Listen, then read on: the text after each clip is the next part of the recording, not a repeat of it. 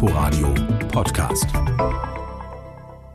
Ab morgen sind Lebensmittel rationiert. Das wäre so ein Gerücht, das Panik auslösen könnte. Sowas in die Welt zu setzen, ist verantwortungslos. Verboten ist es aber nicht. Das deutsche Strafrecht kennt drei Tatbestände, in denen es um Falschbehauptungen geht Verleumdung, üble Nachrede und Volksverhetzung. Aber alle drei kommen für solche Gerüchte nicht in Frage. Bei Verleumdung und übler Nachrede geht es immer um eine konkrete Person, über die etwas behauptet wird. Der Müller ist korrupt zum Beispiel. Und bei Volksverhetzung geht es um konkrete Gruppen, gegen die gehetzt wird. Das passt also alles nicht. Wollte man das wissentliche Verbreiten falscher Gerüchte unter Strafe stellen, dann müsste man dafür das Strafgesetzbuch ändern. In Österreich gab es bis vor ein paar Jahren eine entsprechende Regelung.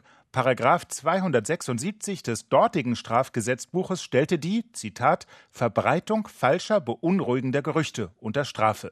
Strafverschärfend wirkte es, wenn die Verbreitung des Gerüchtes das öffentliche Leben störte oder zu wirtschaftlichen Schäden führte. Und noch schärfer fiel die Strafe aus, wenn infolge des Gerüchtes Menschen zu Tode kamen. Aber der Paragraph kam kaum zur Anwendung. Er wurde deshalb 2015 abgeschafft. Strafbar macht sich in Österreich aktuell nur noch, wer falsche Behauptungen verbreitet, um damit Wahlen zu beeinflussen. Dass es da in vielen Mitgliedstaaten eine Lücke gibt, die in Zeiten von Social Media Probleme verursachen könnte, das hat auch die EU-Kommission erkannt. Im Februar kündigte Vizekommissionschefin Vera Jourova an, sie werde den Mitgliedstaaten Vorschläge machen, wie sich diese Lücke schließen ließe. Vorbild könnte eine entsprechende Regelung in ihrem Heimatland Tschechien sein, sagte sie dem Spiegel. Das Problem bei solchen Gesetzen, das dann auch Deutschland lösen müsste, ist allerdings die Grenze zwischen Desinformation und Meinungsfreiheit.